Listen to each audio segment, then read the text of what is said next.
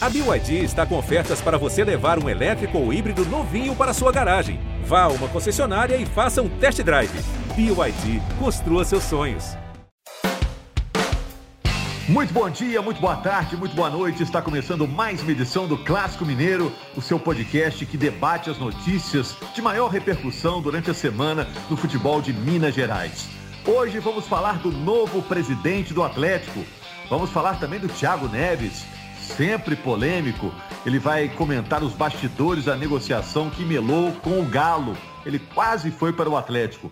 Vamos falar também da decisão do Cruzeiro de mandar os jogos no Independência. O Cruzeiro vai jogar no Independência nas partidas em casa até o fim da Série B. Vamos falar também dos reforços que vingaram no Cruzeiro nessa disputa da Série B, jogadores que viraram titulares, alguns chegaram sem badalação. E também dos jogadores que preocupam o América nos dias que antecedem a semifinal da Copa do Brasil. O América vai pegar o Palmeiras. Se você quiser indicar o Clássico Mineiro, nosso podcast, o endereço é ge.globo barra Clássico Mineiro. Repetindo, ge.globo barra Clássico Mineiro ou então nos agregadores. Eu sou Rogério Corrêa, estou distribuindo a bola e a Laura Rezende está com a gente, como sempre, toda semana, e vai apresentar o nosso convidado da semana, né, Laura? Ei, Rogério, bom dia, boa tarde, boa noite para você, para todo mundo que está ouvindo o nosso podcast. Nosso convidado é quase um integrante fixo aqui, tá batendo carteirinha, tá batendo ponto quase sempre com a gente, sempre bem informado e com opiniões muito legais. Seja bem-vindo mais uma vez, Elton Novaes. Satisfação gigante, Rogério, Laurinha, sempre podem contar comigo aí, que eu vou estar participando de forma efetiva junto com vocês, já que o podcast é bem bacana, curto muito, vou estar sempre à disposição de vocês. Vamos direto ao assunto para falar do Atlético. Hoje é um dia importante para o Atlético, né, Laura? Dia de eleição no Atlético. O Sérgio Coelho é o candidato único para a vaga do Sérgio Sete Câmara, que está deixando o ofício, né?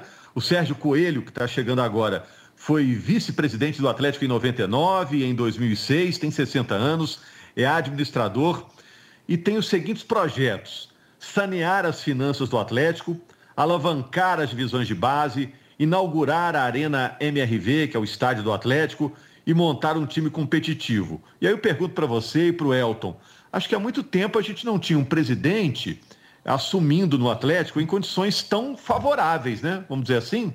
Vocês acham ou não?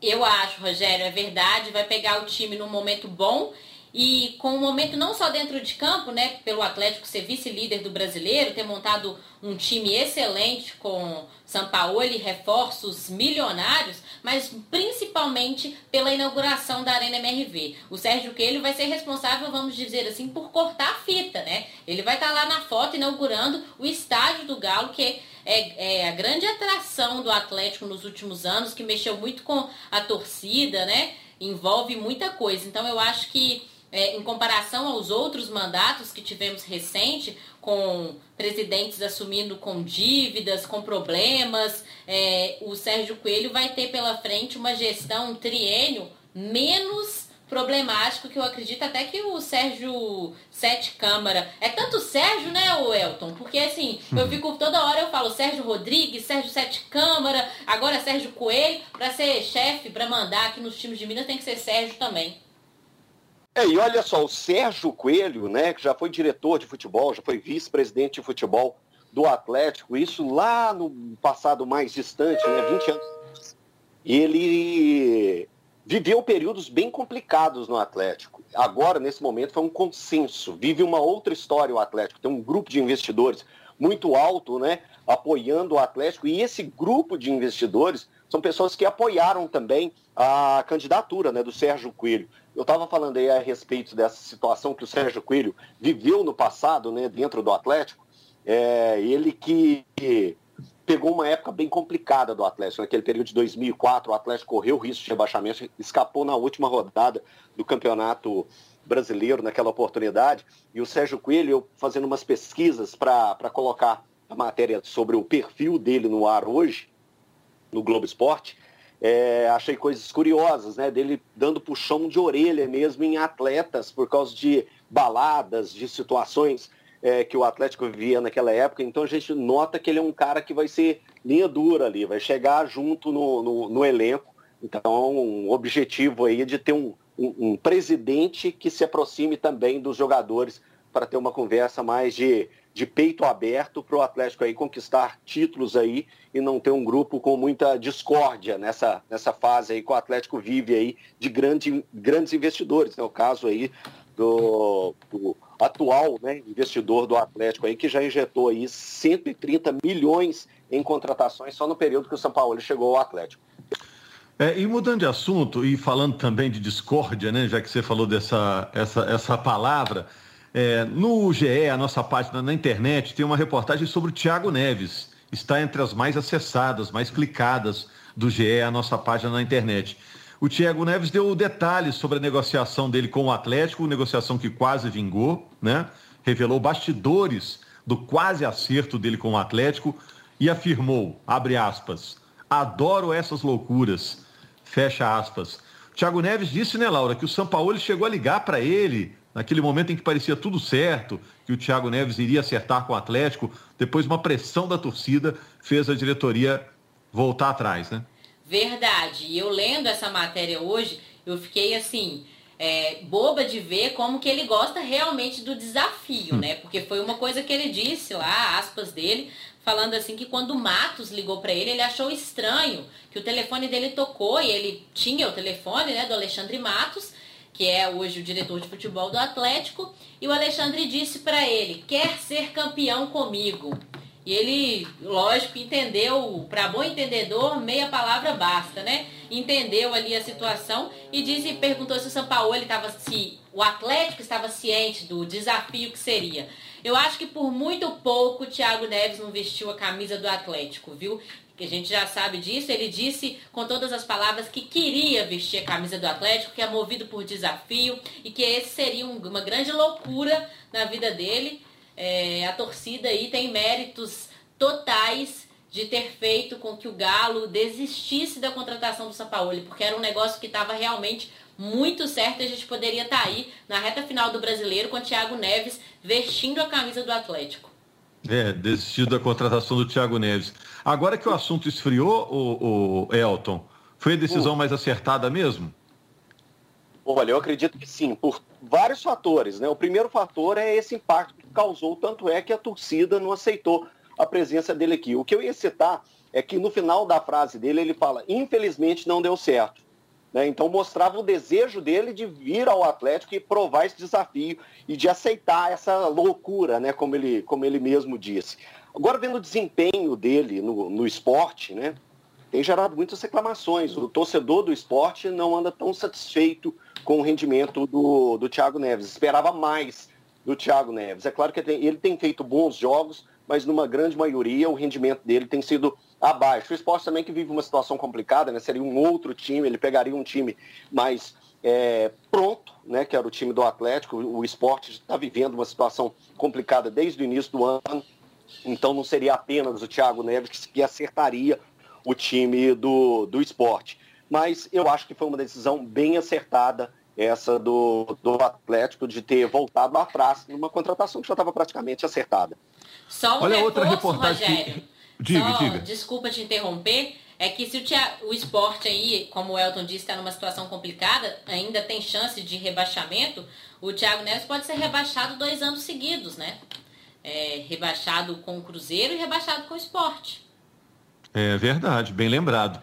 Agora, outra reportagem que repercutiu no GE, na internet, Atlético foca no Atlético Paranaense, mas Everson, o goleiro, reconhece inevitável não pensar no São Paulo. É o jogo de quarta-feira, né? O São Paulo joga agora com o Corinthians no fim de semana, o Atlético pega o Furacão, mas esse jogo de quarta-feira entre São Paulo e Atlético é meio decisivo no campeonato. Vamos dizer que tem cara de uma meia decisão?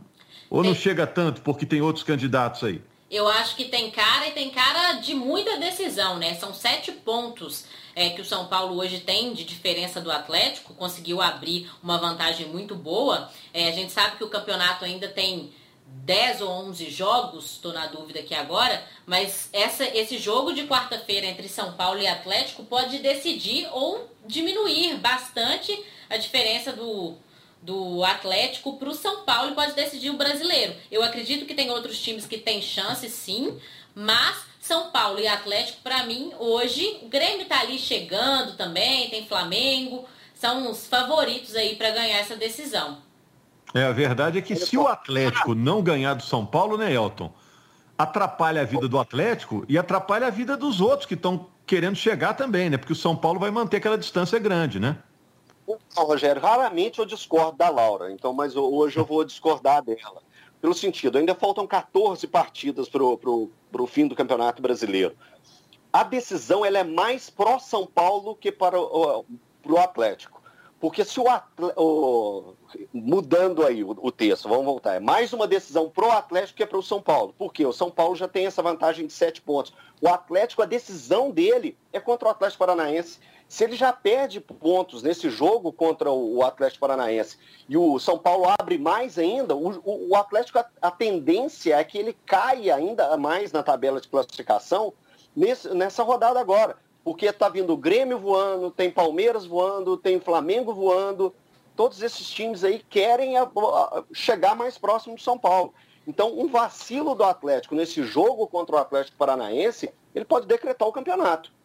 Pró-Atlético, é uma, é uma, a decisão é essa agora. São Paulo, ele pode estar pensando no Atlético que é para cortar a cabeça de mais um, um adversário, mais um, um concorrente ali no título.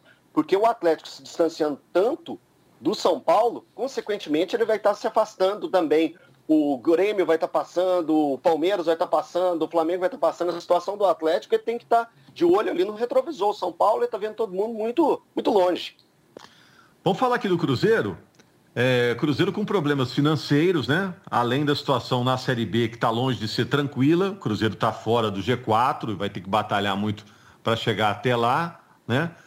Reportagem no GE, nossa página na internet.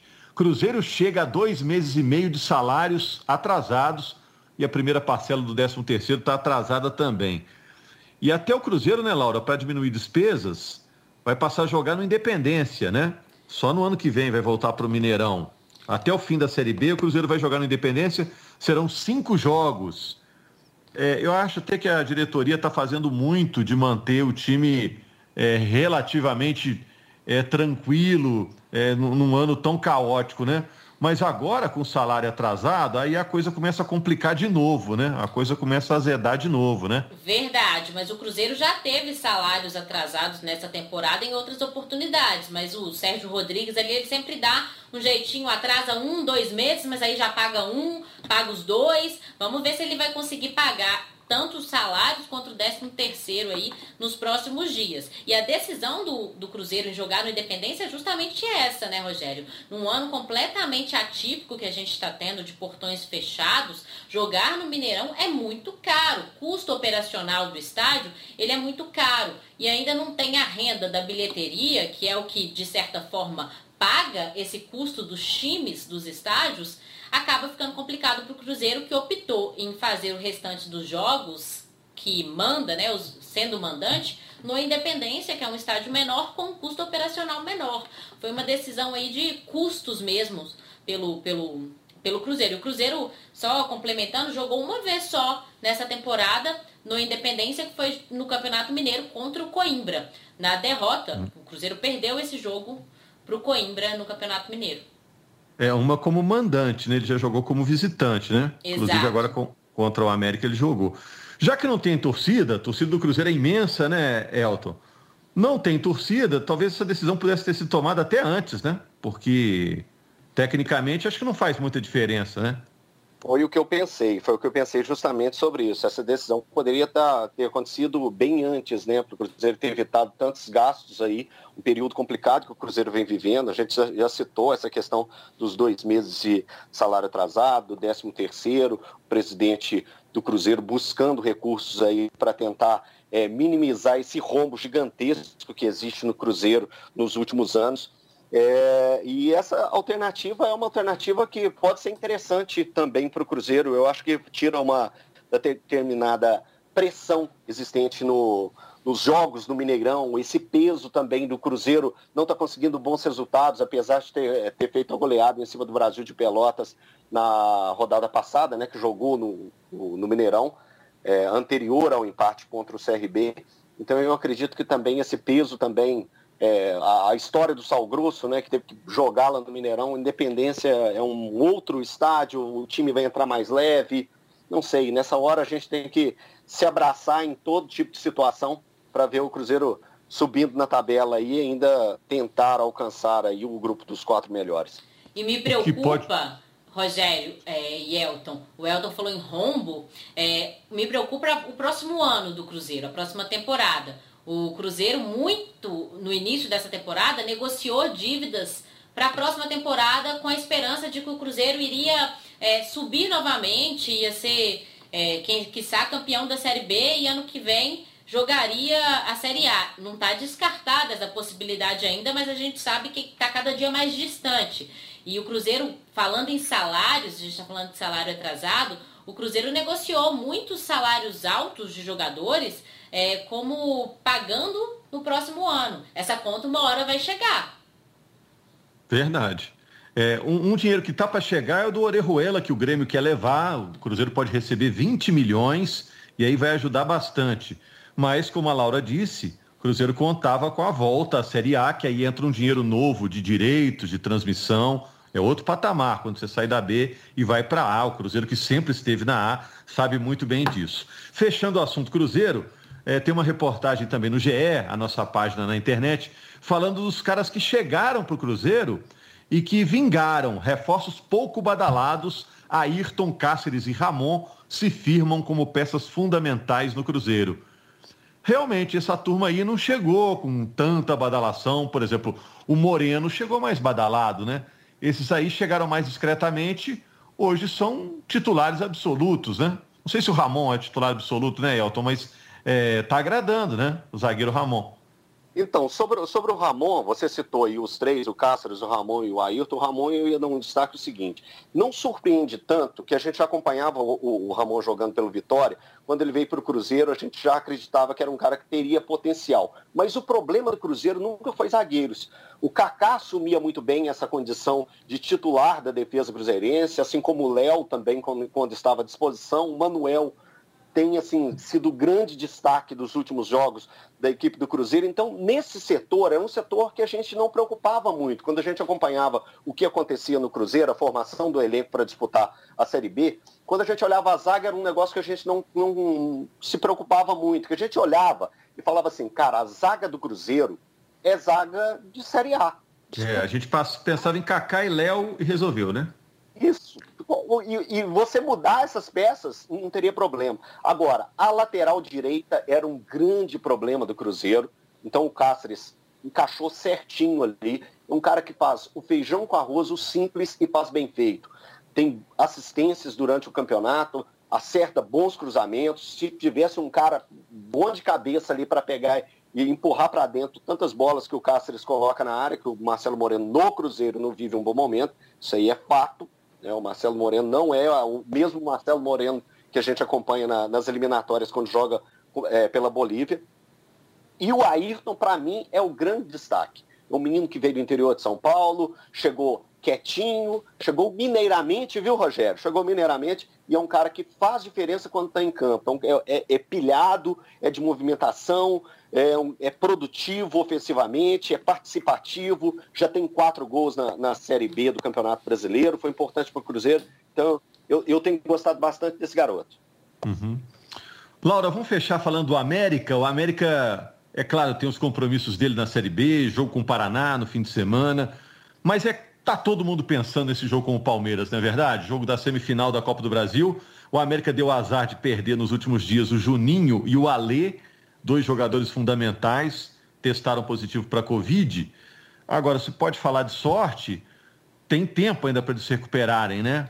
O jogo contra o Palmeiras, o primeiro é lá em São Paulo, o primeiro jogo. Eu ia falar justamente isso. É, são dois caras que são essenciais no time do América. Apesar do América ter conseguido uma boa vitória na última rodada, o América tem consistência, né, Rogério? Tem conseguido mostrar um futebol de consistência na Série B e na Copa do Brasil. Mas pensando já na Copa do Brasil, que eu acho que é um grande desafio para o América ainda neste ano, né, os jogos bem próximos aí de Natal e Réveillon, eu acho que o presente de Natal que o torcedor do América quer é justamente um bom resultado contra o Palmeiras. Mas é, tem tempo, tem tempo deles se recuperarem sim, porque por causa dos protocolos da Covid, mas a gente tem que saber, Rogério, qual que é a real condição física que eles vão retornar. A gente sabe que a Covid pode ser que não tenha sequela nenhuma, mas pode ser que tenha sequela. Até no, no, elenco do Atlético mesmo, quando vários jogadores que tiveram a Covid nesse surto recente que teve no Atlético voltaram, eles disseram que a condição física não era ideal, é, que ficaram um pouco, é, digamos assim, é, abalados com a doença fisicamente. Então a gente tem que saber qual que é a real condição física que o Alê vai voltar, a Alê e o Juninho vão voltar. É, e o Juninho depende muito disso, né? O Elton, tem um palmeirense na nossa redação, na, na Globo Minas, e eu falei com ele, ó, oh, cuidado com o América, hein? Ele garante que o América não será problema para o Palmeiras. Eu acho que vai ser. Eu acho que o América vai dar muito trabalho, como acabou surpreendendo o Inter, surpreendendo o Corinthians. Você acha que o América é, é uma zebrona aí na semifinal ou, ou tem grande chance? Olha, Rogério, eu tenho um amigo corintiano e tenho um amigo colorado. Eu escutei frases semelhantes desses dois amigos. Escutei falando, ah, pegou, que só o corintiano, ah, que sorte, pegou o América. Sorte, eu, eu, teve o América, né, que pegou e passou. O Colorado também falou a mesma coisa.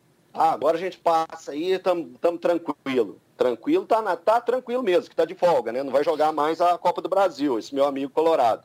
Eu acredito bastante na equipe do América e torço muito pela recuperação, não só do Juninho, mas também do Zé Ricardo, né, que está com uma lesão na coxa esquerda.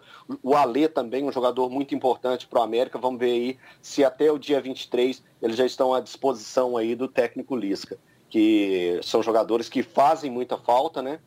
O América tem a sequência do Campeonato Brasileiro aí antes de, de pegar o Palmeiras, né, pela semifinal da Copa do Brasil, mas a gente fica aí na torcida, apesar do, do América ter um elenco legal, bacana, mas esses jogadores fazem muita falta para o meio-campo do América. Valeu, Elton. Valeu, Laura. Tudo colocado. Obrigado a você que acompanhou mais uma edição do Clássico Mineiro. Semana que vem estamos de volta aqui discutindo os assuntos mais relevantes do futebol de Minas Gerais. Obrigado, Laura. Obrigada, Rogério. Obrigada, Elton. E até semana que vem. Falou, Valeu, Elton. Bom trabalho aí. Abraço. Valeu. Final de semana que vem estamos de volta com mais uma edição do Clássico Mineiro, seu podcast que discute os assuntos de Minas Gerais. Grande abraço.